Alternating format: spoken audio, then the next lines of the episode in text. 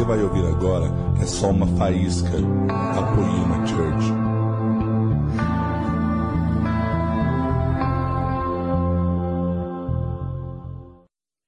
Boa noite. Tudo bem com vocês? Nós já estivemos aqui hoje pela manhã, um momento muito especial na presença de Deus. E eu tenho certeza que não será diferente agora à noite. Quero dizer que estou encantado com a igreja, já conheço há algum tempo o pastor Leandro, a pastora Érica, mas nunca tivemos oportunidade de estar aqui. Já tenho sido cobrado por várias vezes. Mas dessa vez eu consegui estar aqui. E por incrível que pareça, nenhum dos dois estão. e é interessante que eu estou aqui, eles estão lá na minha cidade, em uma de nossas igrejas, ministrando. Né? Que legal. É... Eu quero que você pegue a sua Bíblia. Segunda de Paulo aos Coríntios, capítulo 3, dos versos de 5 a 11. Nós vamos falar sobre favor imerecido, ou, mais popularmente conhecido, graça. Diz assim: não que possamos reivindicar alguma coisa com base em nossos próprios méritos. E ele diz assim: mas a nossa capacidade vem de Deus. Prossegue. Ele nos capacitou para sermos ministros de uma nova aliança. De uma velha ou de uma nova? Escute, não há provisão de Deus para pregadores da velha aliança. Deus não provê e Deus não abençoa pregadores da velha aliança. Ele só capacita pregadores da nova aliança. Quando você vê um pastor crescer, mas crescer de maneira abençoada é porque ele é um ministro da nova aliança. Só tem provisão de Deus, capacitação de Deus para ministros da nova aliança. E diz: Ele nos capacitou para sermos ministros de uma nova aliança, não da letra, mas do espírito. Pois a letra mata e o espírito vivifica. Normalmente, quando nós lemos esse texto, a maioria das pessoas imaginam que está atacando teologia ou estudar muito a Bíblia. Eu ouço constantemente pessoas dizendo assim: você nunca viu que a letra mata o espírito vive? Esses dias eu vi um vídeo do cara queimando a Bíblia. Ele disse: Eu estou queimando a Bíblia porque agora eu só vou ouvir do espírito, a letra mata. Eu dou aula, eu tenho muitos alunos e o que eu mais enfrento quando eu vou falar de teologia é: vai fazer teologia para quê? A letra mata. E tem gente que realmente pensa que se ele ficar lendo a Bíblia bastante, ele vai ficar doido. Então todo mundo vai ficar doido. Porque a vida, eu digo que a Bíblia é o Espírito Santo em letra. A vida nisso, quando você pratica isso. Essa letra que mata aqui não é a letra da Bíblia. Não é a letra do estudo. O texto diz claramente que letra é essa. Não da letra, mas do espírito, porque a letra mata e o espírito vivifica. Veja o próximo verso, qual é a letra que mata? O ministério que trouxe a morte foi gravado com letras em pedras. O que Deus escreveu em pedras? Os dez mandamentos. Qual é a letra que mata? A lei. Quando a Bíblia fala que a letra mata, está falando da letra que foi gravado, você está lendo comigo, em pedras. A letra da lei. Não é a Bíblia. É a lei mosaica. Ok? Nunca mais deixe ninguém repetir isso. Ei, fala, você ficou louco? De onde você tirou isso? Vem aqui, vamos ler a coisa direito. Pega o contexto, você vai saber que letra que mata. E o texto continua. O ministério que trouxe a morte, Paulo diz assim: o ministério da morte. Primeiro ele diz que essa letra mata, e agora ele chama de ministério da morte. E ele diz assim: o ministério da morte foi gravado com letras em pedras, mas esse ministério veio com tal glória que os israelitas não podiam fixar os olhos na face de Moisés por causa do resplendor do seu rosto, ainda que se apagava. Continua o texto. Não será o ministério do Espírito ainda muito mais glorioso? Paulo está dizendo que foi glorioso o ministério da morte. E ele também, em outra tradução, ele diz o ministério da condenação. Sabe, irmãos, há pregadores que têm esse ministério. E também são pregadores de Deus. Existe uma diferença entre profeta e sacerdote. Nós temos essas duas figuras na Bíblia. O profeta são duas figuras que você tem no Velho Testamento. Qual é a diferença entre profeta e sacerdote? O profeta é de Deus para o homem. O sacerdote é do homem para Deus. O profeta representa Deus, o sacerdote representa o homem. O profeta representa Deus para o homem e o sacerdote representa o homem para Deus. Nesse contexto, nós entendemos que o profeta nunca está a favor do homem na lei. Ele está a favor de Deus. Ele está a favor do juízo, a favor da ira, a favor da lei. O sacerdote sempre está a favor do homem. Olha que coisa poderosa. Quando Deus escolheu dois homens antes da lei, ele escolheu um profeta e escolheu um sacerdote. Ele escolheu um profeta na lei. Qual era o nome dele? Moisés. Qual era o nome do sacerdote? Arão. A Bíblia diz que todo sacerdote deve ser tirado entre os homens, como se Moisés não fosse homem. Aí você me pergunta, por que Deus não escolheu Moisés para ser também sacerdote?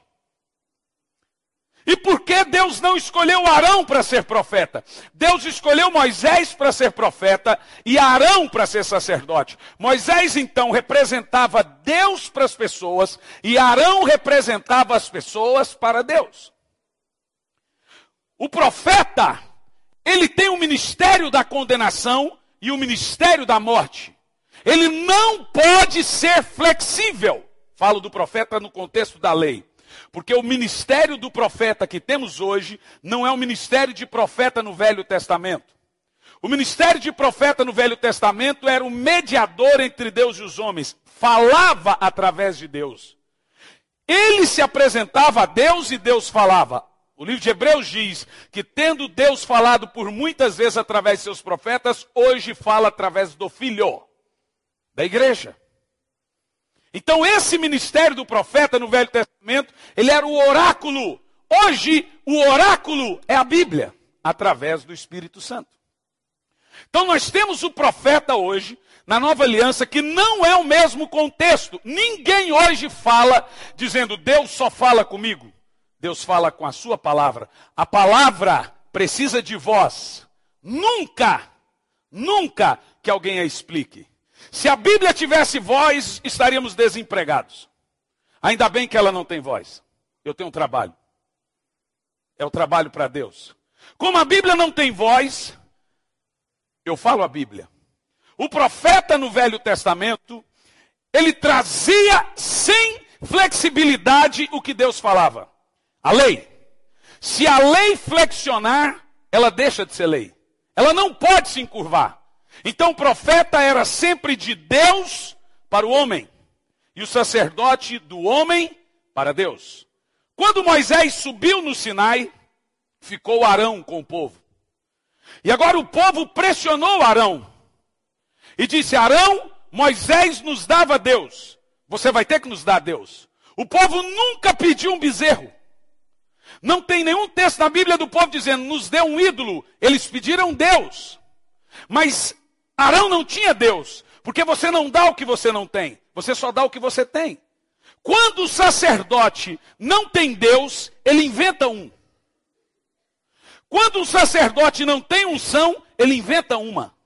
Quando o sacerdote não tem fogo, ele traz fogo estranho para o altar. Você entendeu o que eu disse? Então o sacerdote era quem recebia o sacrifício do povo para esconder os pecados e apresentava a Deus os pedidos de pecado do povo. A Bíblia diz que hoje nós temos o maior sacerdote, Jesus Cristo. Jesus é o sumo sacerdote. Ou seja, Jesus não está aqui como seu profeta, apesar dele ser chamado também de profeta. Mas ele está para a igreja como sumo sacerdote. Então Jesus é quem representa você diante de Deus. Jesus é o seu advogado, é o seu sacerdote. Diga amém. Toda vez que você chega a Deus, você chega por Cristo, através do sumo sacerdote. Nunca através daquele profeta. O profeta na nova aliança era quem tinha o ministério, pode deixar o texto lá, da condenação. E hoje nós vemos pregadores com esse ministério. E eles têm que ter esse ministério, porque o ministério da morte, da condenação, é aquele que aponta o pecado, aquilo que está errado e vai embora. A lei ajuda nenhuma mudança. O ministério da morte e da condenação nunca será um ministério de transformação. Todo avivamento que nasce de condenação é um avivamento de dor. Você já viu um profeta pregando? Você vai para o inferno. Se isso, aquilo, outro, é um profeta, é um ministério de condenação. E a Bíblia diz que é um ministério glorioso. A Bíblia diz: quão glorioso é o ministério da morte. É glorioso. Mas ela diz o texto: mais glorioso ainda é o ministério do Espírito, da graça. Se é glorioso o ministério da condenação, mais glorioso ainda é o ministério da graça. Vamos ver o próximo verso, verso 9. Se era glorioso o ministério que trouxe condenação, quanto mais glorioso é o ministério que produz justiça. Quem estava aqui pela manhã sabe o que é justiça. Quem não estava, veja depois, acho que fica gravado em algum lugar. Justiça é um dom da graça. Justiça é o maior dom de Deus. O apóstolo Paulo diz: Porque não me envergonho do evangelho de Deus, porque é a salvação de todo aquele que nele crê. Romanos 1 e 16. No verso 17: Porque no evangelho se revela a justiça de Deus, que é de fé em fé, porque está escrito: o justo vive da fé. A justiça é a provisão da graça. Justiça é um dom de como você se comparece diante de Deus sem condenação. Ou seja, você é justo por crer em Jesus e não justo por tentar ser justo. Você é justo pela fé, não justo porque você tentou ser justo. E agora a Bíblia diz que pregar sobre a justiça de Deus, pregar a sua identidade, pregar quem você é em Cristo, é um ministério mais excelente. Disse o ministério da condenação, aquele mistério Ministério que aponta o pecado, que leva a pessoa a ver a sua miserabilidade, ele é glorioso. Mas mais glorioso é quando a pessoa entende que ele é a justiça de Deus. É o ministério da justiça, o ministério do evangelho da graça. Prossegue o texto, verso 10. Pois o que outrora foi glorioso, agora não tem mais glória. Acabou a lei e continua. E em comparação com a glória, a graça é insuperável. Prossegue, verso 11. E se o que estava desvanecendo se manifestou com glória, quanto maior será a glória da graça, ou seja, desse que permanece. Você não tem noção, eu falei que sua cabeça vai bugar hoje. Agora veja bem. Favor imerecido de Deus. O que é isso? Favor, favor imerecido ou favor não merecido é uma aliança que Deus tem. Deus tem uma aliança da lei e Deus tem uma aliança da graça. Toda aliança que Deus fez, ele requisita o lado dele e o lado de quem ele faz aliança. Por exemplo, na aliança que Deus fez com Adão, falei pela manhã e volto a repetir, Deus falou para Adão: Adão, eu vou ser um pai para você. E a única coisa que você precisa fazer, o seu lado da aliança, é não coma da árvore que está no centro do jardim. Você percebeu? Tinha a parte de Deus e a parte de Adão. Da aliança que Deus fez com o povo de Israel, Deus disse: Eu serei como um pai para vocês, vou lhes abençoar, virão por sete caminhos, por sete caminhos fugirão, bendito será no campo, bendito será na cidade, bendito o fruto dos teus celeiros. Você tem todas as bênçãos de Deuteronômio 28. Te colocarei por cabeça e não por cauda, se obedeceres os dez mandamentos. Então, na aliança que Deus fez com Israel, tinha que obedecer para Deus ser fiel. Essa é a diferença da graça e da lei. Na lei, você faz primeiro e Deus faz depois. Na graça, Deus faz primeiro e depois você faz. Na graça, Deus faz e lhe capacita a fazer depois. Na lei, você faz e aí Deus faz. Então Deus diz: se você obedecer, eu te abençoo. Na aliança da lei, a parte do povo de Israel era obedecer. Na aliança de Deus com Adão, a parte de Adão era não comer da árvore. E na aliança da graça, qual é a nossa parte? Tem que ter uma parte em toda aliança. Na de Abraão era não, na de Adão era não comer árvore. Na de Israel era obedecer. E da igreja? Porque Deus fez uma aliança com você. Essa aliança que é chamada de favor imerecido, a da graça. Na aliança da graça, a sua parte é crer. Apenas isso crer. O justo viverá da fé. Quem pode dizer isso bem alto? O justo não vive de fazer. O justo não vive por seus méritos. O justo vive crendo. Vive da fé. Isso significa que ele vive da obra de Cristo. Ele vive dos feitos de Cristo. A obra de Cristo consumou tudo. Vou te explicar uma coisa. Uma jovem, eu estava pregando a conferência do Espírito Santo em Curitiba, e uma família me abordou e falou: Pastor, o senhor daria cinco minutos para nós? Eu falei: Claro.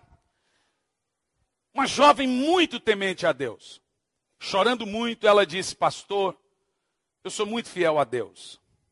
E quando alguém fala isso, ela sabe que ela não pode mentir para Deus. Provavelmente ela é ou acha que é. Falei: Por que, que você acha que você é fiel? Ela disse: Porque eu oro, eu estava ouvindo, parece que é o jovem rico falando. Eu oro muito, oro de madrugada, eu faço minhas orações, eu amo o Senhor, eu me tranco no quarto, eu busco a Deus. E ela falou e começou a chorar. Eu vi que aquela menina era realmente muito apaixonada por Deus. Falou, só temo uma coisa, pastor. Falei, o que você teme?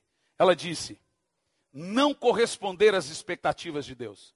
E eu só quero uma coisa: suprir a expectativa dele. Falei, você está dizendo que você quer suprir a Deus, é isso? Eu disse, querida, deixe-me te dizer uma coisa. Isso é impossível. Ela, como é impossível? Deus tem expectativa em mim. Falei, quê? Você ficou louca? Você sabe por que, que isso nunca vai acontecer? Sabe qual é a expectativa que Deus tem com você? Zero, nenhuma. Toda a expectativa que Deus tinha com você, Jesus supriu. Jesus supriu toda a expectativa. Qual era a expectativa de Deus com a raça humana? Que ele cumprisse os 613 mandamentos da lei, que ele satisfizesse a justiça de Deus, que ele obedecesse em tudo. Que ele não transgredisse nenhuma lei. Nenhum homem fez isso. Jesus fez. Jesus foi o único que supriu a expectativa de Deus. E agora na cruz do Calvário, ele encerrou tudo. Tudo que Deus queria com você, Jesus satisfez para Deus. Esse é o entendimento da graça. Não é fazer, é crer. A lei aponta quem você deveria ser, a graça aponta a justiça. A graça aponta quem Jesus é. Nunca é você, é sempre Ele em você. Toda pessoa que tentar viver por méritos seu diante de Deus, tentar agradar a Deus por sua própria força, nós chamamos isso de justiça própria, e justiça própria é injustiça. Essa pessoa cai da graça. É como se sacrificasse Jesus de novo. E essa esse é o maior problema da igreja hoje. Tentar merecer alguma coisa de Deus. Um dia alguém falou, pastor, estão falando mal de você na cidade. Eu falei, estão falando o quê? Estão falando isso. Falei, ainda bem que eles não sabem do resto. Eu sou pior do que isso. Quando alguém falar de você, agradeça que só falou aquilo. A Bíblia fala das duas principais alianças, preste atenção, a velha aliança, e toda vez que eu mencionar aqui hoje velha aliança, eu estou falando a lei de Moisés. E é chamada de velha porque ela é obsoleta. Ela foi frágil, ela não pode mudar e nunca pode mudar ninguém. A lei, um sinal de trânsito, não está ali para educar você, ele está ali para você parar. Você sai do sinal, você para no sinal e ainda assim xinga a sua mulher. O sinal não te ensinou nada. A lei não instrui, a lei condena. A lei, ela não foi feita para mudar ninguém, ela não foi feita para transformar ninguém, ela foi feita para mostrar que você não é capaz de obedecer ela. Então ela não pode flexionar. Por isso que a Bíblia chama ela de ministério da morte. E é conhecida como aliança de Moisés, porque foi dada através de Moisés. Ela também é conhecida como aliança do Sinai, porque ela foi dada no Monte Sinai. Foi lá que Deus deu a lei. E isso é chamado de velha aliança. E agora Deus tem uma outra aliança chamada de nova aliança. Toda vez que eu falar velha aliança, eu falo da lei. Toda vez que eu falar nova aliança, eu falo da graça. A nova aliança é a aliança que nós vivemos hoje em dia. Deus não tem mais aliança da lei com você. Alguém me pergunta por que é importante que a igreja saiba que nós não estamos mais na lei. Você vai entender hoje. Como é sério a igreja não entender em qual aliança ela serve. Como é sério a igreja não compreender que ela está na graça. E como é sério viver debaixo da lei. Quem quer aprender aqui hoje? Ela é conhecida como aliança da graça. Vamos ver como nós somos abençoados, como quando entendemos que estamos na nova aliança, quando entendemos que estamos na graça, graça significa favor imerecido, lei significa favor merecido. Na lei, você tem que fazer 50% para Deus fazer 50%. A lei é por esforços, por méritos. Na graça é apenas crer. A lei da graça é a fé. A lei da lei é fazer. A da graça é crer. Veja bem, Deus sempre vai apoiar um ministro da nova aliança. Quando você educa seus filhos, você faz como sendo ministro de nova aliança ou ministro da lei? E aqui hoje eu quero fazer uns testes para descobrir se você é um ministro da graça ou ministro da lei. Porque Deus só abençoa quem é ministro da graça. Vou te dar um, fazer uma pergunta, um teste. E você aí responde para si mesmo. Quando você faz algo para alguém e esse alguém não corresponde quando você precisa dele, qual é o sentimento que você tem? Você ajuda muito uma pessoa e agora essa pessoa não te corresponde. Qual é o sentimento que você tem? Frustração? Porque a graça é justamente isso, favor sem ele merecer. Gente, a minha esposa fala que eu tenho um coração retardado. Débil mental. A minha esposa e meu irmão, meu irmão é meu co-pastor na igreja, não sei, de alguma maneira chama Preciosa Graça. Mas o meu irmão fala assim, cara, todo mundo está vendo que essa pessoa vai te usar. Todo mundo está vendo que essa pessoa quer fazer alguma coisa. Todo mundo está vendo que essa pessoa está te usando. Todo mundo está vendo que ela vai te decepcionar. Você não vê? Eu falo, claro que eu estou vendo. E aí? Mas esse é o defeito dela. Eu não vou mudar a minha qualidade por causa do defeito dela. Ela me usar, ela não prestar, é o defeito dela. E eu prestar um favor imerecido é um dom meu. Ela não pode mudar o meu dom. Vou te dar um outro exemplo. O que você entende quando você lê na Bíblia sobre prepara uma mesa perante mim na presença dos meus inimigos. Vamos saber hoje se você é ministro de uma nova aliança. Porque Deus só abençoa ministros de nova aliança. Quando eu falo para você que Deus prepara uma mesa perante você na presença dos seus inimigos, você imagina que Davi falou o quê? Que Deus preparava armadilhas e matava os inimigos dele? Quando eu falo de inimigo, você fala, Deus é meu juiz. Quando você fala, Senhor, seja minha justiça, você torce para o carro da pessoa bater e se lascar, você fala, está vendo? Deus agiu. 90% dos crentes, quando você fala de Deus preparar uma mesa diante deles, perante os inimigos, eles imaginam que Deus vai punir quem pune eles por causa deles. Deixa eu te dar um exemplo. Se Deus punir quem se levanta contra você injustamente, quem fala mal de você injustamente, quem xinga você, porque amar gente boa é fácil, amar quem não merece seu amor é graça, é favor e merecido. Muitos cristãos hoje estão vivendo debaixo de derrota, sem provisão de Deus, porque não são ministros de uma nova aliança. O que é uma mesa que Deus prepara? Vou te dar uns exemplos. Eu tenho um amigo meu, um amigo de, sim, de infância, crescemos juntos. Mas teve uma época que Deus me levou para as nações, mais de 72 países. E nós temos 145 igrejas na África, em cinco países. Temos 150 missionários, dois orfanatos com mais de mil crianças. Eu tenho 36 anos e prego desde os 17. E esse amigo meu não entende que o que Deus faz na sua vida é diferente do que ele vai fazer na outra. Não existe comparações. Ninguém é maior do que ninguém. O que eu faço não é maior do que você faz. Você só é menor se você não fizer o que você faz e eu fizer o que eu faço. Aí você será menor. Deus não vai cobrar de você a grandeza que ele deu a mim. Deus vai cobrar de você o que ele deu para você fazer. Então, toda vez que ele chegava para minha mãe, ele punha defeito em mim. É porque isso, é porque aquilo outro.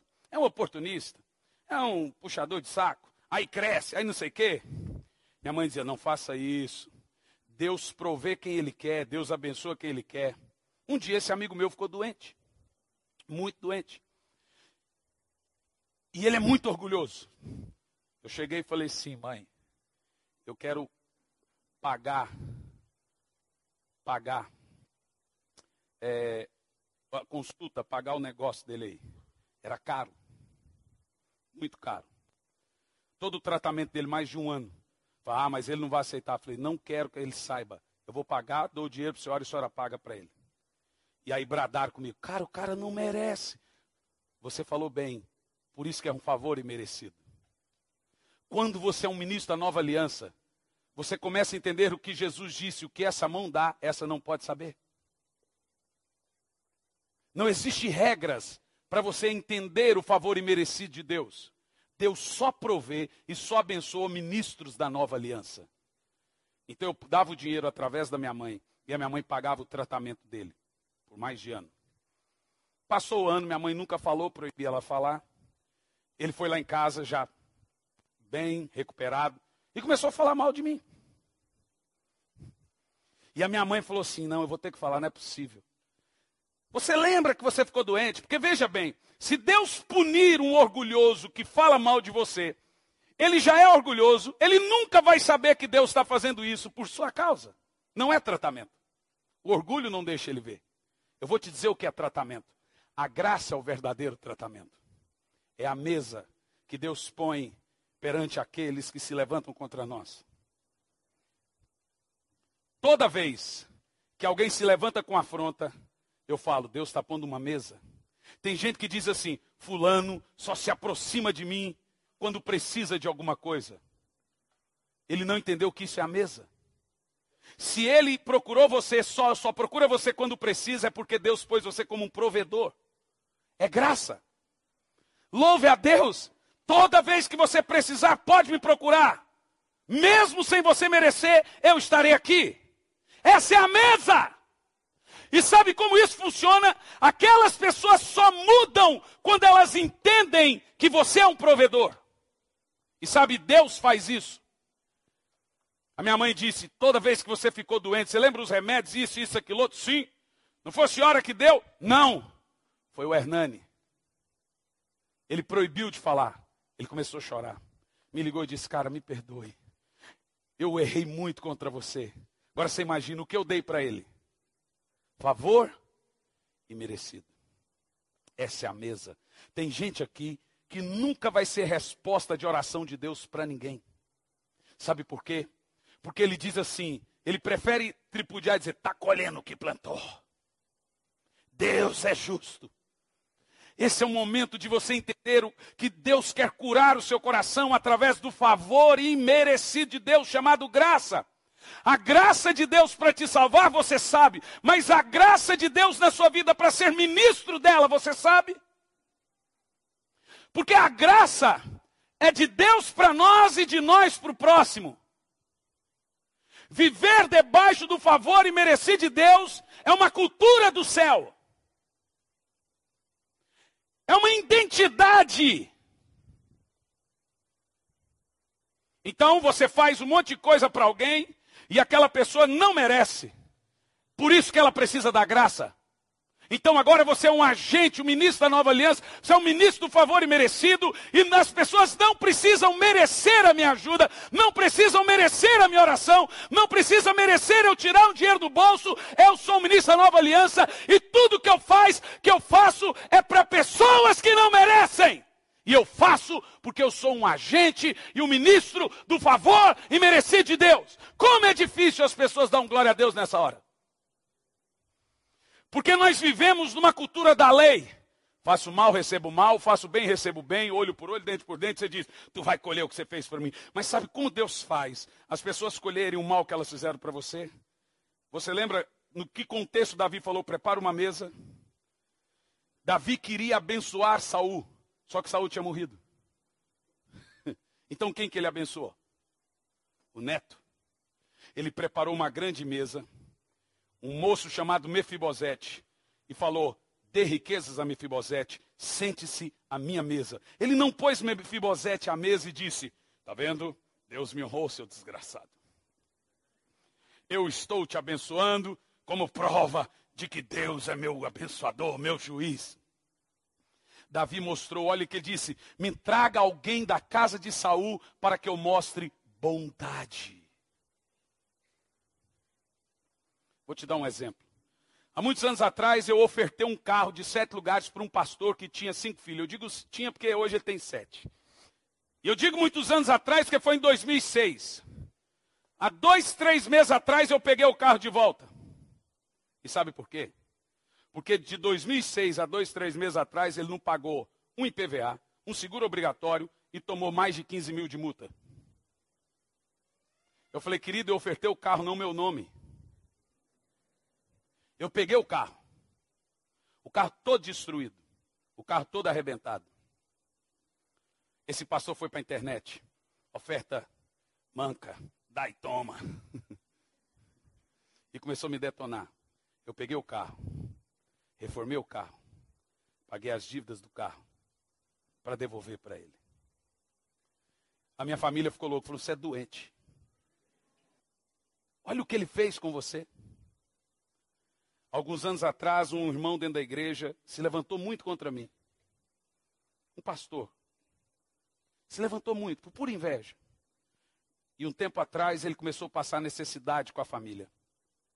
Eu cheguei nele sem nenhuma intenção de tripudiar e falei assim: todos os dias, até você arrumar um emprego, eu vou te dar tantos em reais. Vai ser o salário. O salário que você ganharia numa empresa, eu vou pagar até você arrumar um emprego. Ele falou, mas eu não mereço. Eu falei, eu sou ministro de uma nova aliança. Essa é a mesa que Deus coloca. Sabe, todas essas pessoas que eu te dei como exemplo, Deus mudou o coração delas. Aquele coração de pedra foi partido quando elas entenderam o favor merecido de Deus. Deus não quer punir pessoas por sua causa, Deus quer transformar pessoas por sua causa. O que você quer? Você prefere que Deus mate alguém porque se levantou contra você? Ou que alguém se torne uma pessoa melhor por sua causa. Essa é a cultura de você entender que você é ministro de uma nova aliança. É nesse contexto que a Bíblia fala que a letra mata. Quanto mais você tem lei, julgo, meritocracia, mais amargurado, mais condenativo, mais condenação você tem no seu coração. Porque quando você vive justiça própria, você vive injustiça. Então agora você acha que você tem direito de estar magoado, você tem direito de estar triste com alguém, você tem direito de estar ferido com alguém. Então é gostoso sentir aquela amargura, que aí você se sente vivo. Deixe-me te dizer o que é a letra. Põe no texto, verso 9, que é a letra que a letra mata. Qual letra que é? É a letra da a letra da lei escrita em pedras. Agora deixe-me te dizer uma coisa. Essa letra é morte. É chamado de ministério da morte, ministério da condenação. Aonde a lei chegou, pessoas morreram. E a igreja hoje vive mais na lei do que na graça, sem saber. Eu dei só poucos exemplos. Você quer ver mais um? Deus está abençoando muito aquele pastor. Ah, mas você já viu tanto que ele ora? Sabe o que você está dizendo? Ele merece. Então ele ora, Deus dá. É lei. Não, ele não pode orar para receber. Gostei muito da administração da oferta. Irmão, você não dá oferta para receber, você dá porque recebeu. Você tem que entender que a ordem inverteu entre graça e lei. Na lei você dava para receber, na graça você dá porque recebeu. Na lei, você tem que amar a Deus para ser amado. Na graça, você ama porque é amado primeiro. Na lei, você perdoa para ser perdoado. Jesus disse: Quem não perdoar uns aos outros as vossas ofensas, o vosso Pai que está no céu não te perdoa. Jesus estava operando na lei antes da cruz. Mas lá na graça, Paulo diz: ame uns aos outros como Cristo te amou primeiro. Na graça você perdoa porque foi muito perdoado. Então ele fez primeiro para lhe capacitar a fazer depois. Na lei, Jesus, operando na lei, diz: dai ser-vos-á dado. Na graça, Paulo diz: Deus dá semente a quem semeia. Na graça, você oferta porque ele lhe deu. Na lei, você oferta para ganhar. Na graça, você oferta porque ele já lhe proveu. Ele faz primeiro. A nossa capacidade vem antes dele. Boa parte de nós temos a visão da meritocracia no nosso dia a dia andando, caminhando. Tem crente que fala assim: Deus me salvou, mas não me abestalhou. Eu sou crente, mas não sou besta. Devia ser. Mais do que besta. Deveria ser morto. Não é besta, é morto. Ah, mas não pisa no meu calo. Você não entendeu ainda a graça de Deus. É nesse contexto que Paulo diz: A ninguém conheceis segundo a carne. Você que administra a nova aliança, nunca deve olhar para uma pessoa com os olhos da lei, sempre com os olhos do favor imerecido. Essa pessoa não deve estar bem. Por isso que falou isso, fez isso. Ela não conhece Deus como eu conheço. Mas sabe o que você faz? Você vai para a lama junto. Nunca ande com porcos. Nunca brigue com porcos. Eles vão te arrastar para a lama. E vai te vencer pela experiência. Você é um ministro da nova aliança. Você é a justiça de Deus. Por que te comporta como um tolo? Você é um ministro de Deus. Por que te comporta como um mentiroso? Você é ministro do Deus Altíssimo, nascido de novo, cheio do Espírito Santo. Por que te comporta como um bobo? Você é uma águia. Por que te comporta como uma galinha? Você é vencedor. Por que te comporta como um derrotado? Há pessoas que são chamadas por Deus de vencedores, mas andam fracassados, agindo como carnais, agindo como ministros da lei, agindo como crianças, agindo como pessoas que nunca cresceram em Deus, não perdoam, são perdoados, mas não perdoam, são providos, mas não provêm, recebem, mas nunca dão. Deixe-me te falar uma coisa. Isso aqui é muito importante. No verso 7, você entende que viver debaixo disso é chamado de ministério da morte. Alguém pode me perguntar aqui. Veja Romanos capítulo 3, no versículo 19. Por que, que a lei é chamado de ministério da morte? Você vê que eu estou pegando uma mensagem teológica, estou, estou contextualizando ela para o seu dia a dia. Agora escute bem antes de lermos o texto. Veja bem. Deus não deu a lei para nos melhorar. Deus não deu a lei para tirar o melhor de nós. Deus deu a lei para mostrar o pior de nós, para mostrar o pecado. E te condenar. Para você ver que você precisa da graça. A lei não veio para salvar. A lei não veio para melhorar as pessoas, ela veio para piorar. Vamos ler um texto que eu li junto com o pastor. Gálatas, põe na tela, daqui um pouco voltamos nesse texto. Gálatas, capítulo 3, a partir do versículo 5. Nós vamos ler e ler corrido. Eu vou pedir que venha aqui um. Aquele irmão que parece norte-americano, jogador de basquete, lutador de rugby. Lutador de rugby. Vocês viram como eu falei? Lutador de rugby. Porque aquilo para mim é uma luta, não é um jogo. Vem, ó, vem com calma. Não venha com as pedras lá do Sinai. fica aí, fica aí. Pronto, fica aí. Gálatas capítulo 3, a partir do versículo 5, nós vamos começar a ler assim. Presta atenção. Aquele que lhes dá o seu espírito e opera milagre entre vocês, essas coisas pela prática da lei ou pela prática da fé? O milagre acontece pela lei ou pela fé? Pela fé. E Paulo está perguntando: pela lei ou pela fé? Pela fé. Continua o texto. Verso 6. Considere o exemplo de Abraão. Ele creu em Deus e isso lhe foi creditado como justiça.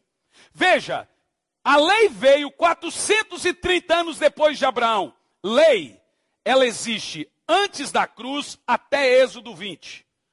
Atrás de Êxodo 20 não tem lei. A graça é maior do que a lei e viveu e veio antes da lei. A lei vem de Êxodo 20 até a cruz. É só num pedaço de tempo. Sempre foi a fé. A vida toda foi a fé. Noé viveu na fé. Ele pregou 100 anos para as pessoas se salvarem. Elas não quiseram. Ele foi um evangelista.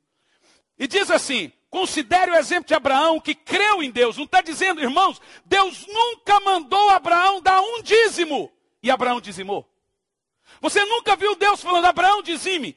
O dízimo de Abraão é pela fé, o de Malaquias é pela lei. Eu prefiro o de Abraão. Porque o de Abraão você dá com alegria. O de Malaquias você dá com medo da maldição. Se você dá o dízimo com medo da maldição, o dia que você não der, seu liquidificador queima, o pneu do carro quebra, o amortecedor quebra, o demônio entra no cachorro, tudo dá errado porque você está na lei.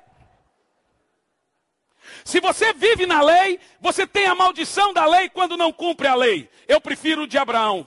Porque quando eu estou na graça, eu tenho todas as bênçãos da lei e nenhuma maldição. Quando eu estou na lei, eu tenho as bênçãos da lei, mas tenho as maldições por não cumprir. Se você dá o dízimo com medo de gafanhoto, devorador, cortador, migrador, e o quinto gafanhoto, o aproveitador, é obreiro. Porque tem irmão que é o gafanhoto aproveitador. Se você dá dízimo com medo desse tipo de coisa, o dia que você não der, o seu coração se enche de condenação. Por isso que as pessoas que dão dízimo, ou para receber o que Malaquias diz, vou abrir as janelas dos céus se eu não te abençoar, ou com medo da maldição, ele consegue dar por seis meses, por três meses, cinco meses, e para. Porque na lei você cumpre só um pouco. Pedro andou até um pedaço. Quando ele olhou para si, para o seu mérito, ele afundou. Na lei é assim, você vai cumprindo, vai cumprindo, mas ninguém consegue cumprir toda a lei. E não adianta você, se você não cumprir toda a lei, você não é culpado só daquela que você não cumpriu. Você é culpado de toda, 603 mandamentos. Quem consegue viver assim? Então eu vivo de Abraão. Deus nunca falou, Abraão dizime, mas Abraão dizimou. Deus nunca falou para Jacó, dizime, mas Jacó disse, de tudo que Deus me dá, eu o darei. Isaac, Isaac dizimou. Tudo que fizeram 430 anos antes da lei era fé era graça. O justo vive da fé. Dízimo é lei ou é fé? Responda. Se dízimo é fé e você é filho de Abraão, faça com alegria. Na lei você faz com medo da punição, da maldição, mas na graça, quem dá com alegria. Eu dou porque eu sou filho da promessa. Ah, irmão, isso é muito poderoso. Toda vez que você for dizimar agora, dê porque você é um justo. Por isso que eu digo que é impossível o dízimo ser da lei.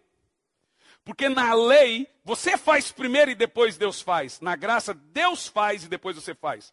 Dízimo não é pagamento e nem prestação. Você só dá daquilo que Deus te deu primeiro. Qual é o nome disso? Qual é o nome disso? Graça. Prossegue, verso 7. Estejais certos, portanto, de que os que são da fé, estes são filhos de Abraão. Escute bem. O judeu não é filho de Abraão. Filho de Abraão é quem é da fé. Agora escute o que você vai ler, que você vai vibrar. Quem são os filhos de Abraão? Judeu? Uhum. Vamos lá, verso 8. Prevendo a Escritura que Deus justificaria pela fé. Você viu que o plano original de Deus não era a lei, sempre foi a graça? Quem está lendo comigo? O plano original de Deus nunca foi a lei, sempre foi a graça, sempre foi a fé. Prevendo a Escritura que Deus justificaria pela lei ou pela fé? Que Deus justificaria pela fé os gentios, agora olha lá, anunciou primeiro o evangelho, é o termo para as boas novas, Abraão. Você sabe quem pregou para Abraão? Quem foi o missionário que evangelizou Abraão? O próprio Deus. A Bíblia diz que Deus pregou para Abraão. Leia comigo. Deus pregou para Abraão as boas novas. Deus não pregou a lei para Abraão. Deus pregou a graça, o evangelho para Abraão.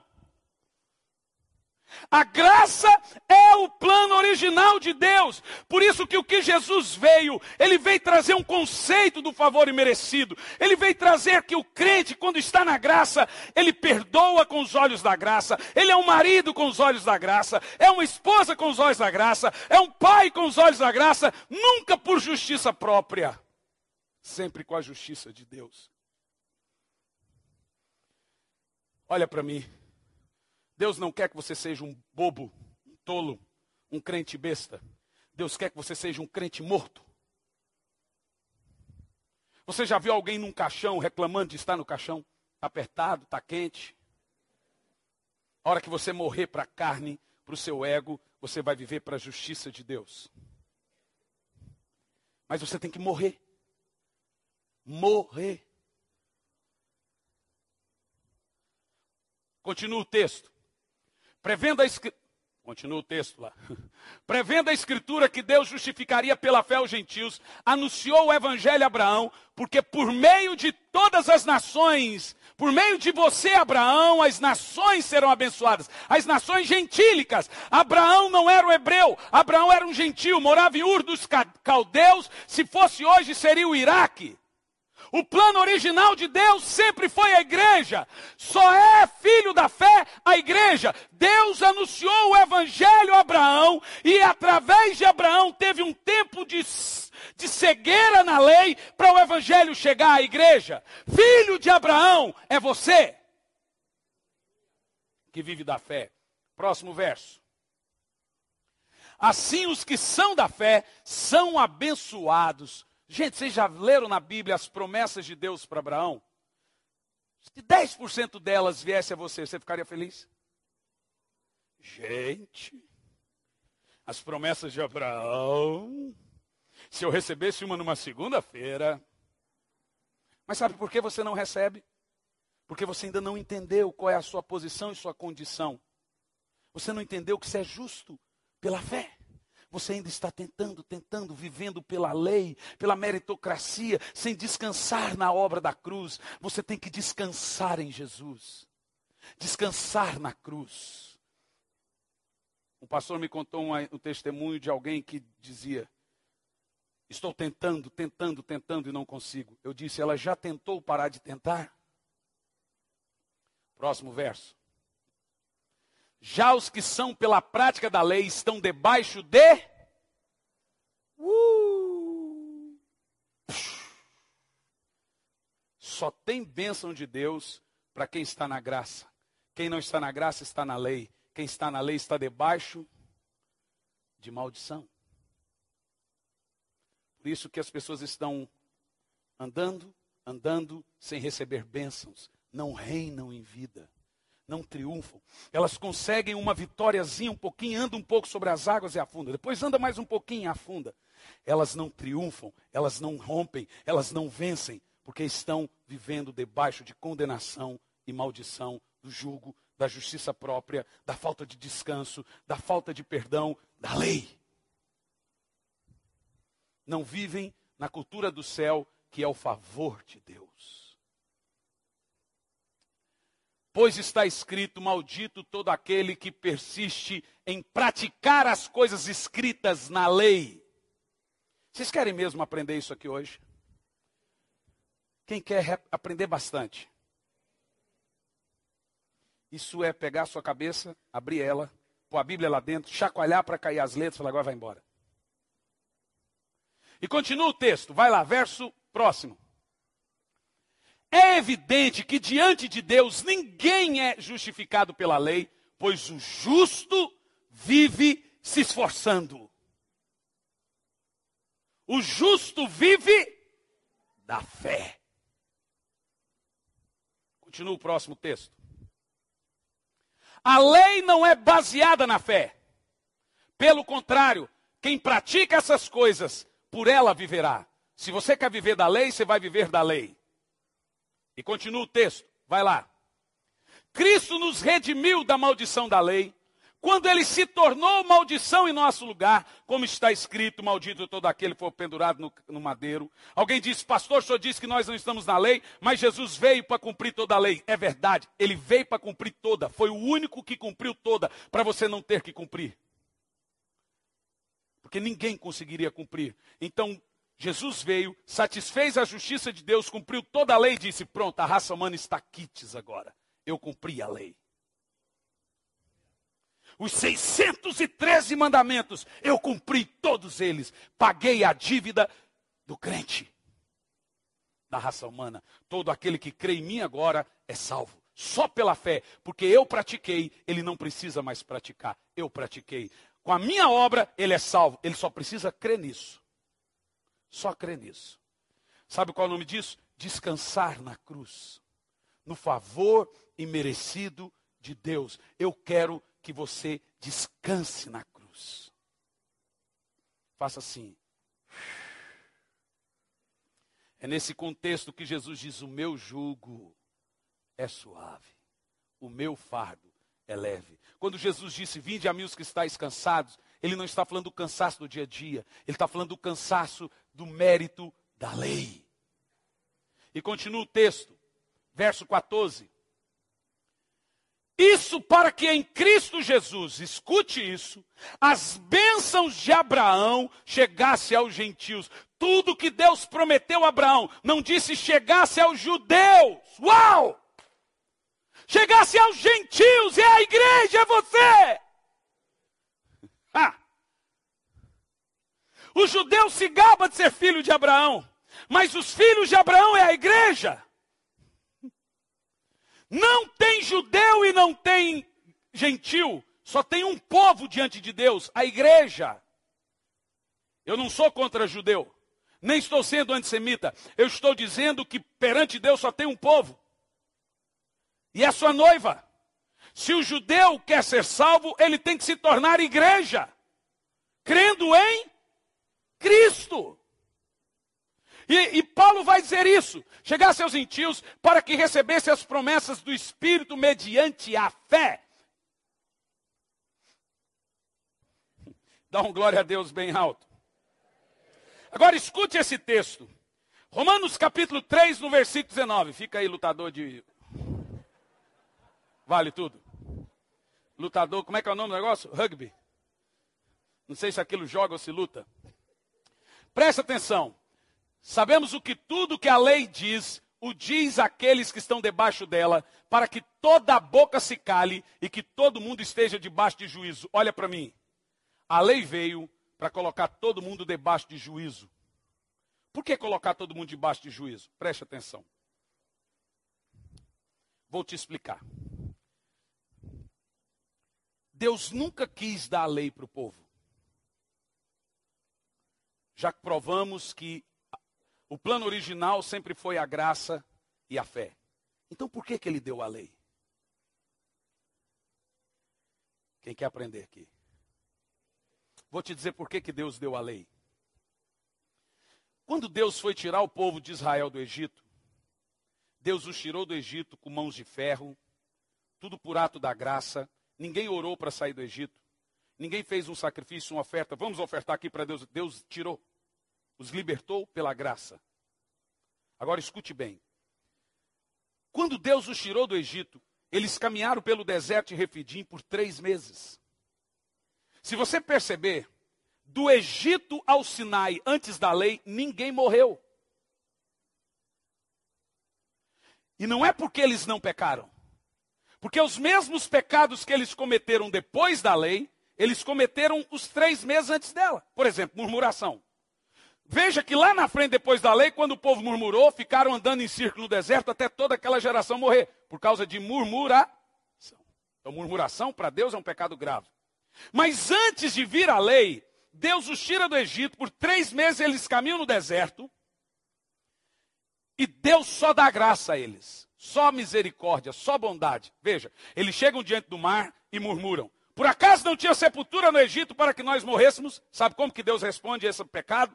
Abre o mar. Hum. Não morreu uma alma do Egito ao Sinai. Ninguém morreu. Ninguém morreu. Aí agora chegam nas águas de Mara. As águas eram imbebíveis. Eles murmuram contra Deus e contra Moisés. Sabe como que Deus responde? Transforma as águas boas para beber. Eles pecam e Deus mostra bondade porque eles não estavam na lei. Aí agora eles continuam a caminhar e começam a sentir fome e murmuram e reclamam contra Deus. Deus manda chover carne. Parece que quanto mais eles pecavam, mais Deus os atraía com corda de amor e bondade.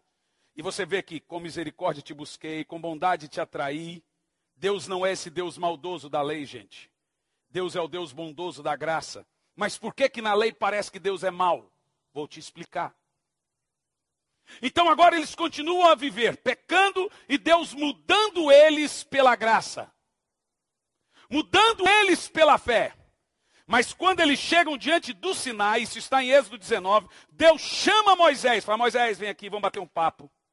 Fala, Moisés, você vai descer e vai falar para o povo o seguinte: povo de Israel, veja como Deus foi bondoso para com vocês, como ele nos trouxe como as águias da águia, e Deus promete ser um pai amoroso se vocês sempre crer nele. Viu que não tem a lei? Agora, por que, que a lei veio? Quando Moisés disse isso para o povo, o povo olha para Moisés e diz assim: diga a Deus, povinho orgulhoso, justiça própria é injustiça, que tudo que ele nos manda fazer, podemos cumprir. A palavra do hebraico é Veres Vishma significa: não nos mostre bondade por sua bondade, nos deixe merecer tudo que o Senhor faz. Deus falou: vocês são loucos. Vocês querem moldar e pegar a moralidade de vocês aos olhos da minha moralidade? Deus diz: a minha santidade é insaciável. Se eu ponderar você de acordo com a minha santidade, você não vive. Mas o povo de Israel queria merecer a bondade de Deus. Escute, Deus não é bom para você porque você é bom. Deus é bom para você porque Ele é bom. E Deus insistiu com o povo para que eles ficassem na aliança da fé e na aliança da graça, mas eles insistiram merecer. E agora Deus fala, Moisés, eles querem então, eles querem que eu dê um conjunto de regras para eles merecer orgulho. Vou te explicar. Eu pego para o meu filho e falo, filho, eu te dou uma, uma, uma mesada por mês de 200 reais é sua. Mas, pai, o que, que eu mereço? Nada, você recebe porque é filho. Não, aí o meu filho cheio de justiça própria, que aparentemente você pensa que é bom nesse sentido, fala, não, pai, não é justo, o senhor é trabalhador, eu não faço nada, eu quero merecer esses 200 reais, me dá aí um conjunto de regras aqui em casa para eu fazer, porque pelo menos aí eu mereço. Falo, não, filho, não precisa. Eu te dou porque você é filho. Não, mas me dá aí, eu dou para ele um conjunto de 10 regras. Lava o carro do pai, engraxa os sapatos do pai, lava os tênis do pai, ajuda a mãe, lava as louças, arruma sua cama, varre o quintal, etc. Dez leis. Depois que você fizer isso, eu te dou os 200 reais. Beleza, pai? Agora eu mereço. Então temos aí uma parceria. Ele consegue fazer parte. Logo, quando eu dou os mandamentos a ele, antes eu queria dar de graça. Mas ele quer os mandamentos. Logo, quando eu dou os mandamentos, ele começa a descumprir um atrás do outro. Ei, filho, você acordou atrasado. Ei, o carro está sujo. Então, eu sendo um pai rígido, que velo pela minha palavra cumprir, que sou de palavra, o que, é que eu deveria fazer? Não dá os 200 reais. Mas eu sou um pai falho. Eu não tenho tanta palavra assim. Então eu falo, filho, esquece isso. Esquece esse voto que você fez. Mas Deus vela pela sua palavra cumprir. Se Deus deu uma lei, mesmo que por sua causa, ele tem que vigiar a lei dele para que ela seja perfeitamente cumprida. Agora o texto aqui diz que toda a lei fez o mundo ficar debaixo do juízo de Deus. Por quê? A raça humana foi descumprindo um mandamento atrás do outro, e pecado é transgredir a lei. Toda vez que eles obedeciam, a ira de Deus caía sobre eles. Por isso você só vê Israel exilado, maltratado, sofrendo, preso e perdendo. Porque eles descumpriram uma lei após a outra. O Deus que mata na lei, ele mata porque as leis não estão sendo cumpridas. E Deus não pode ele tem que velar, a lei dele é santa, ele deu a lei. Então, se ela veio e não for cumprida, tem que morrer. Senão ele não é santo, senão ele mente. Então agora Deus disse: Eu preciso de uma nova aliança.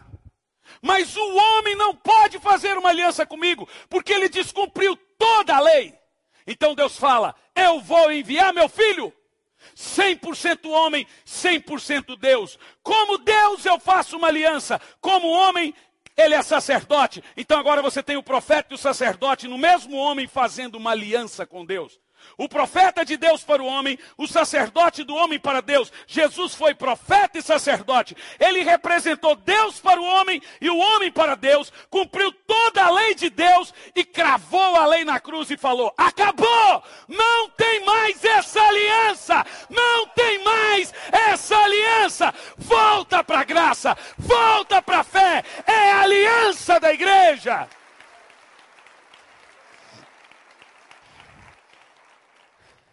Romanos capítulo 4, versículo 15, diz por que, que a ira de Deus vem sobre as pessoas. Tem que aprender mesmo?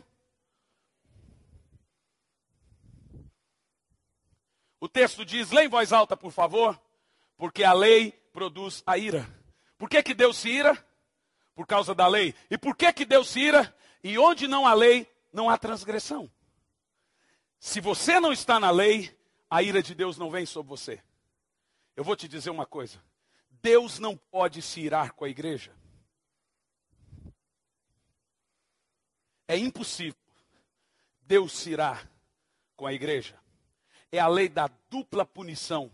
Se todos os seus pecados foram jogados nas costas de Jesus, você não pode ser punido por ele de novo. Jesus levou a ira de Deus nas suas costas.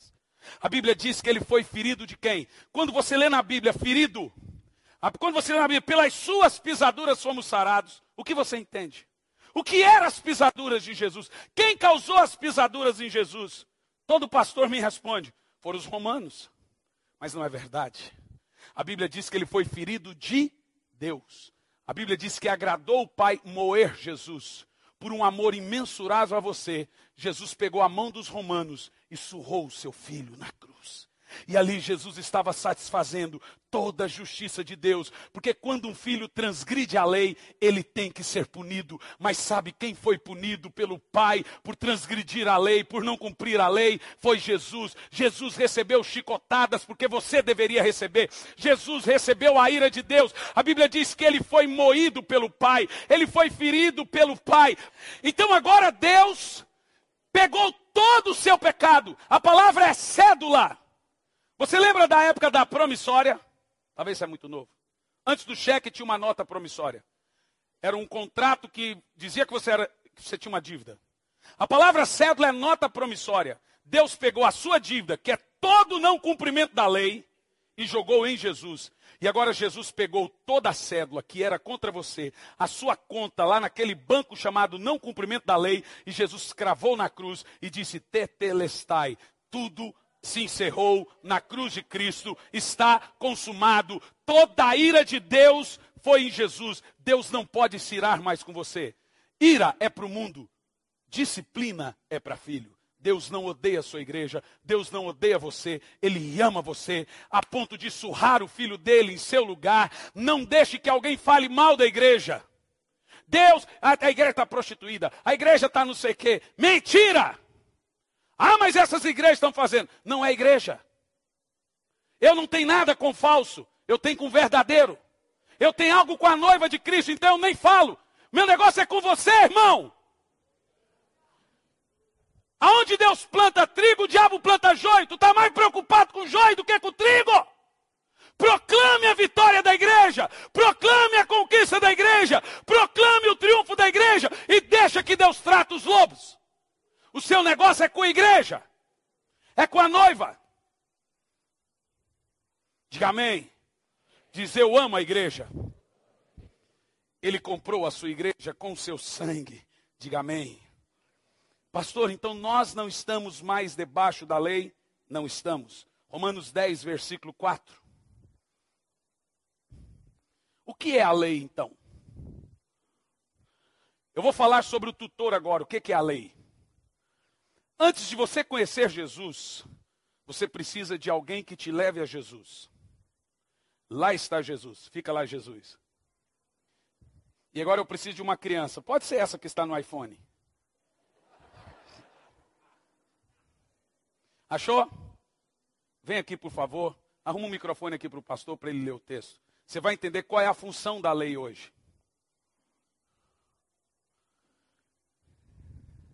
Irmãos, isso que você está ouvindo é chamado de Evangelho da Cruz. Pode ler. Isso. Leia, vai lendo. Agora chegou o tempo da fé. Não precisamos mais da lei não precisamos mais da lei. Repita isso três vezes.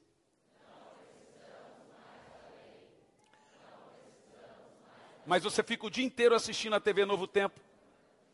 Você fica o dia inteiro um pastor tentando te convencer sobre guardar o sábado, sobre fazer isso, fazer aquilo outro. Tentando mostrar para você que tem que ter um pouquinho de lei, um pouquinho de fé. Mistura para você ver o que, que vai acontecer. Paulo diz: chegou o tempo da fé e não precisamos mais da lei. Por que não precisamos? Leia. Não precisamos mais da lei para tomar conta de nós. Para tomar conta de nós. Quem precisa que alguém tome conta? Uma criança. Sabe quem é o povo de Israel diante de Deus? Crianças. Continua. Pois por meio da fé em Cristo Jesus, todos vocês são filhos de Deus. Porque vocês foram batizados para ficarem unidos com Cristo e assim se revestiram com as qualidades do próprio Cristo. Com as qualidades do próprio Cristo. Quando Deus olha para você, Ele vê você na qualidade do próprio Cristo. Veja, a Bíblia diz que você peca, mas ela não chama você de pecador, ela chama você de justo.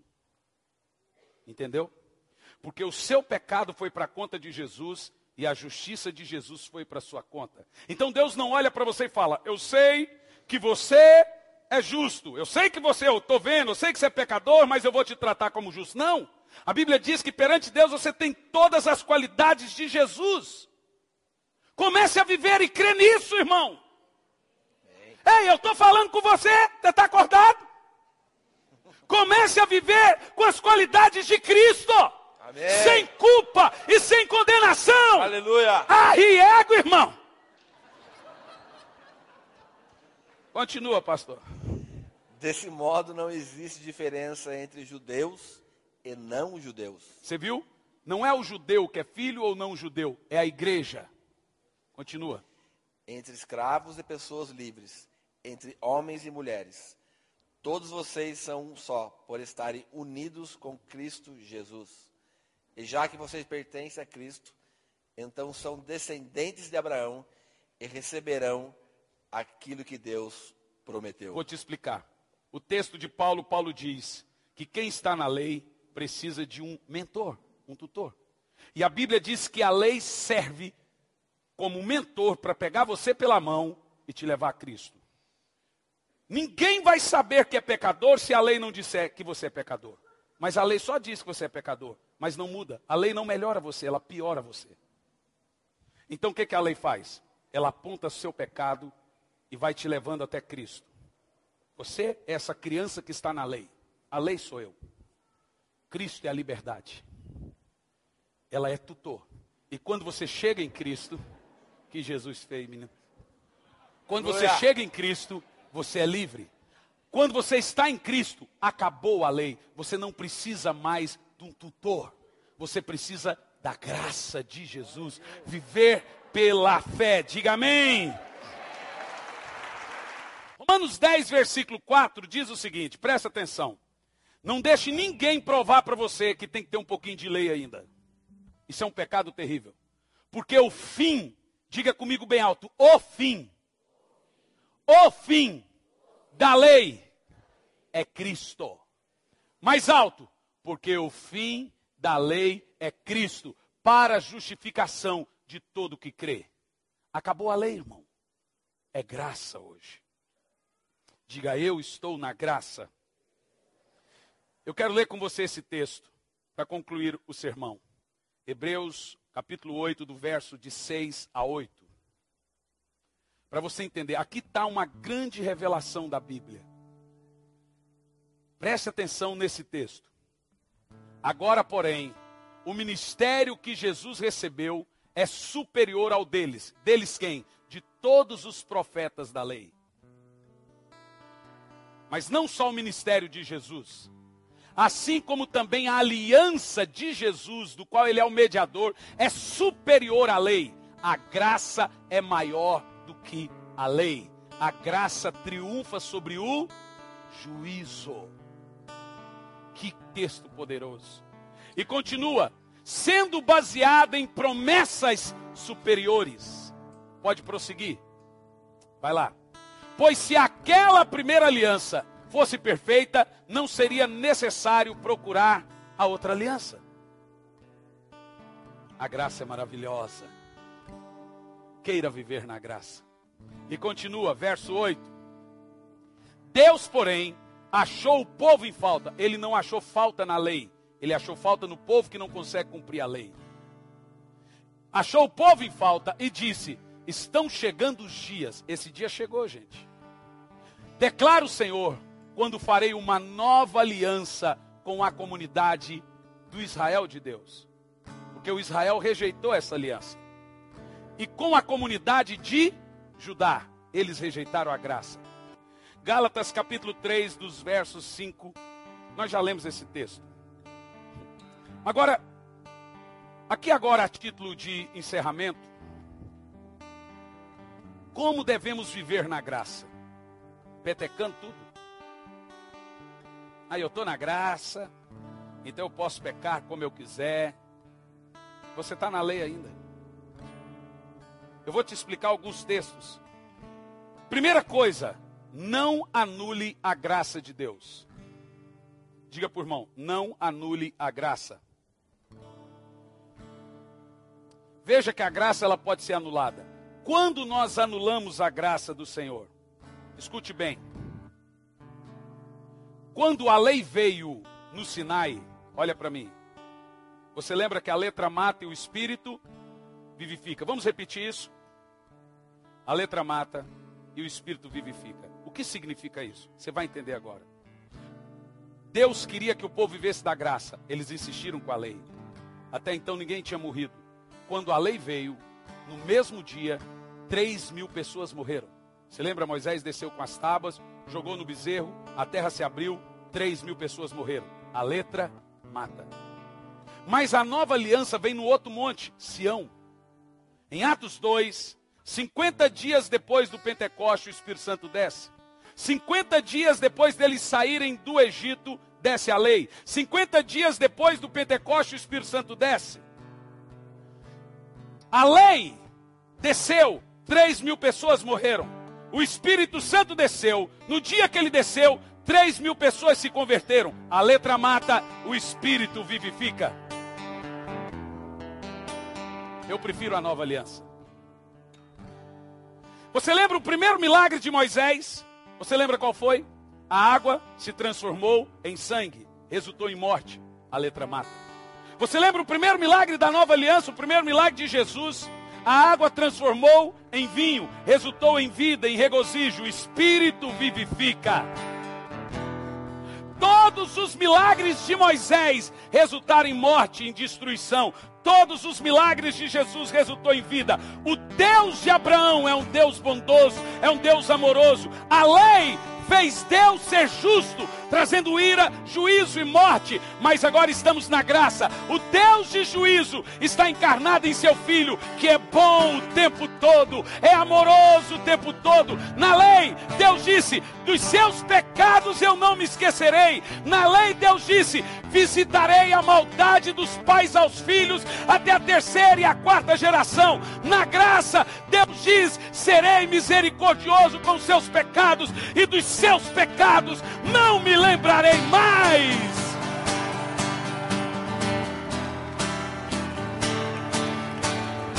Dá um brado ao Senhor! Glorifique ao Senhor!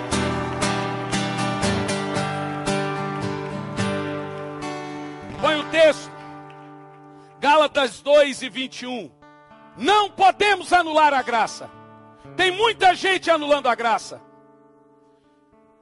Eu contei hoje de manhã alguns testemunhos. Agora à noite recebi mais um testemunho de uma pastora. Vou ler. O testemunho da pastora.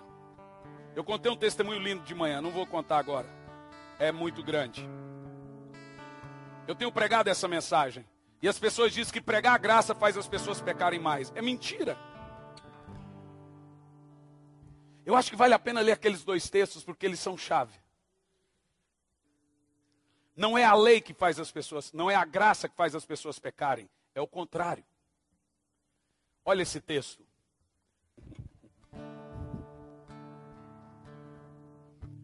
Primeira Coríntios 15 e 56.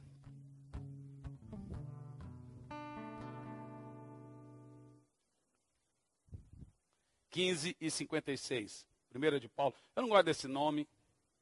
É a priori igreja da Bíblia. Olha o texto, vamos ler em voz alta. Vai lá, leia por favor. Vai lá. O aguilhão da morte é o pecado, e a força do pecado é a graça. É a lei. As pessoas pecam por lei ou por graça? Então pregar a graça faz as pessoas pecarem? É pregar a lei. Quanto mais julgo você traz, mais pecar elas pecam. Quanto mais a pessoa pensar que Deus pode fazer alguma coisa, que Deus está chateado, mas ela se afunda em condenação e amargura. Mas eu vim aqui para te dizer que Deus não está bravo com você. E as suas misericórdias se renovam a cada manhã. Não deixe o diabo de lhe dizer outra coisa. Irmãos, eu já fui uma pessoa muito dura. Até mesmo na igreja que eu sou pastor. Hoje ela se chama Preciosa Graça. Não é por nada, não. Mas na igreja que eu sou pastor, eu já excluí gente no início. Já não deixei gente entrar na igreja. Eu já fui muito duro. E por causa do zelo, a ideia era eu sou zeloso. Cuidado com o zelo sem conhecimento. Paulo era zeloso e ainda assim era um terrorista. Matava cristão. Zelo sem conhecimento te faz um terrorista. O povo mais zeloso são os muçulmanos. Eles zelam pela lei deles, a Sharia. O judeu é zeloso e ainda assim não é salvo. Tem gente zelosa na internet, destruindo a fé das pessoas em Jesus. E elas vão lá e diz: a ira de Deus está sobre a sua cabeça, Deus vai fulminar você. A igreja é prostituta, a igreja é adúltero. Esse, esses dias eu vi um pastor dizendo: Eu faço parte da pior geração de crente. Eu não, eu faço parte da melhor geração de crente. Esse mesmo pregador disse: Eu tenho vergonha de fazer parte da igreja de Cristo. Eu disse: Eu não, eu tenho orgulho. Hum.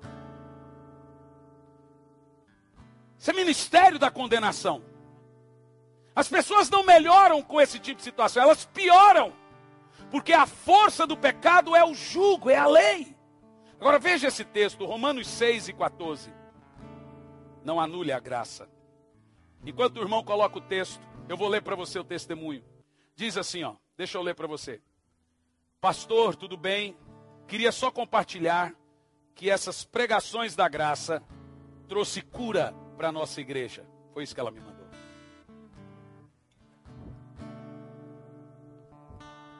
Toda pessoa, quando ela entende que está na graça, o pecado sai dela. Não é ela que luta contra o pecado, é o pecado que perde a raiz dela. É o pecado que sai. Veja, Deus tirou o povo do Egito. Não, não foram eles que lutaram para sair do Egito. Sabe, é Deus que tira o mundo de dentro de você quando você entende, confia e tem fé nele. Não é você tentando e lutando e fazendo e acontecendo. Olha esse texto, lê em voz alta, vai lá. Pois o pecado não os dominará. Leia de novo a primeira parte. Pois o pecado não os dominará. De novo. E por que que o pecado não vai mais dominar você? Leia. Porque vocês estão não estão debaixo da lei, mas debaixo da graça. Mais forte! Uh! Hoje é uma noite que o vício da pornografia vai deixar você. Hoje é uma noite que a mentira vai deixar você, que a, o adultério vai deixar você. De alguma maneira você vai falar: não tenho vontade mais disso, não sei o que aconteceu. Eu te digo o que aconteceu. Você chegou na cruz, se colocou aos pés da cruz e fez assim. Você descansou na obra de Cristo e parou de tentar e deixou que Ele lutasse as suas lutas. O pecado perde o domínio quando você chega na cruz. Chegue hoje na cruz. Glória a Deus. Mas, pastor, eu acho que a gente pode pôr um pouquinho de graça, um pouquinho de lei, senão vira bagunça. Tem pastores que fazem isso. Se pregar só isso, ninguém segura a igreja. Não dá para misturar. Paulo diz isso em Romanos 11, versículo 6. Se é por graça, não é por lei. Se é por lei, não é por graça. Você tem que fazer uma escolha. Um anula o outro. Se você pôr um pouquinho de lei, perdeu toda a graça. Leia o texto. Se é pela graça, já não é mais pelas obras. Se fosse, a graça já não seria a graça. Eu te prometo agora, te juro, em nome de Jesus. Que esse é o último texto. O meu filho conta quantos textos eu leio num culto. Dá 68, 70. É muito bom passar algumas horas com a Bíblia. Gálatas capítulo 5, no versículo 4. Você vai para casa hoje, desse tamanho assim, de tanto alimento da palavra. Leia em voz alta esse texto. Vai lá. Vocês que procuram ser justificados pela lei, separados estáis de Cristo e caíram da graça. Eis, faça uma escolha. Se você viver na cruz, como povo da cruz, na graça, nunca mais viva da lei. Você precisa da revelação do favor imerecido de Deus. Eu não consigo fazer isso em uma mensagem. Vai ler livros sobre a graça, vai estudar sobre a graça, vai entender a graça, vai ouvir pregadores da nova aliança. Cuidado com aqueles. Cuidado com aqueles que são ministérios da condenação. Deus os levanta. Porque tem crente imaturo, tem crente criança que precisam da lei. Então a lei tem que levar eles até a graça. Eles precisam de tutor, mas você não. Você já está em Cristo. Você já está em Cristo. Você não precisa mais da lei. Você não precisa de um condutor. O seu condutor é o Espírito Santo. Diga amém. Diga glória a Deus. Ai, irmão, é tanta coisa para falar. Pastor, como então eu vivo hoje e não pecar mais? 1 de Paulo aos Coríntios 15, 34. Ainda bem que eu sou justiça de Deus. Diz assim: leia, vai lá, por favor. Como justos, como justos, recuperem o bom senso e parem de pecar. O texto é assim, ó. Voltem-se para a justiça de Deus, que é a graça. Você é a justiça de Deus. Quando você é justo, você para de pecar. Aqui na minha versão diz: desperta para a justiça e pare de pecar. Diga bem alto: eu sou a justiça de Deus. Quando o pecado vier bater a sua porta, grite para ele: Eu sou justiça de Deus. Eu não sou essa menina, eu não sou esse rapaz que fica fazendo sexo antes do casamento. Se eu sou justiça de Deus, por que me comportar como um macaco? Por que me comportar como um prostituto? Ei, justiça de Deus! Por que te comportar como um mundano? Desperta para a justiça. Só quando você entender a graça que você vai parar de pecar. É o contrário. Irmãos, eu estou olhando aqui, estou vendo uma libertação de Deus. E tem gente que está dizendo: Eu demorei anos para entender e ouvir isso. O Senhor está curando muita gente, libertando muita gente aqui nessa noite. Há um avivamento da justiça de Deus nesse lugar. Aleluia! Fique em pé no seu lugar.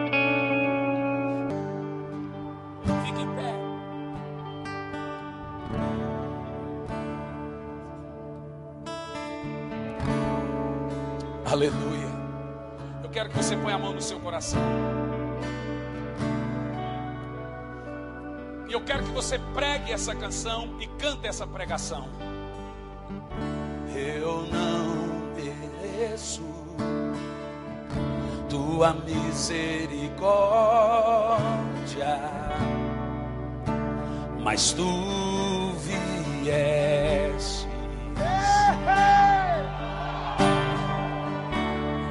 de longe escutei tua voz chamando meu nome. Prega essa canção e cante essa pregação. Deixou tudo que tinha para perdoar o mundo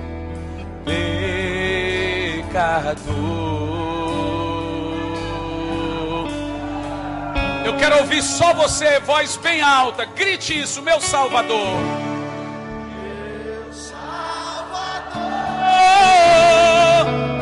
meu resgatador.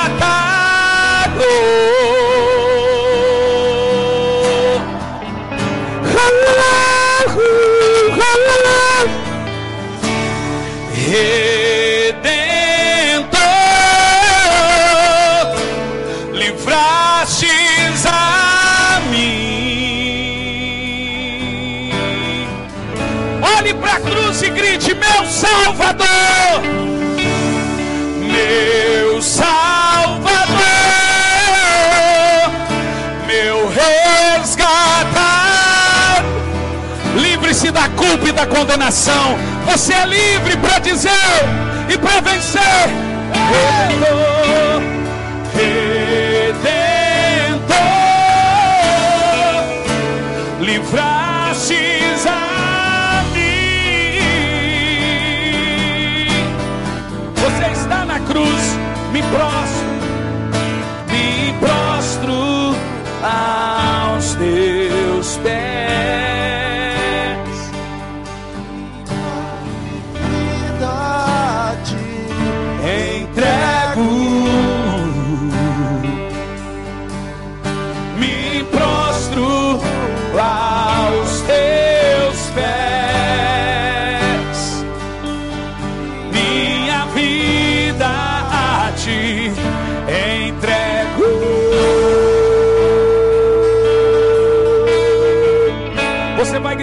Mais alto que você puder. Meu Salvador.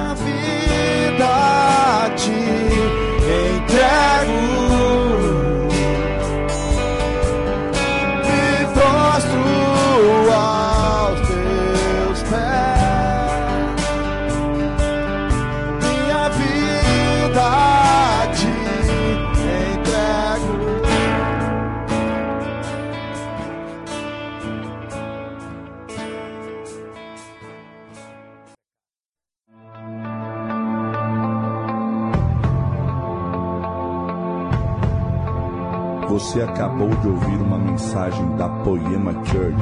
Para mais informações, acesse o nosso site poema.com.br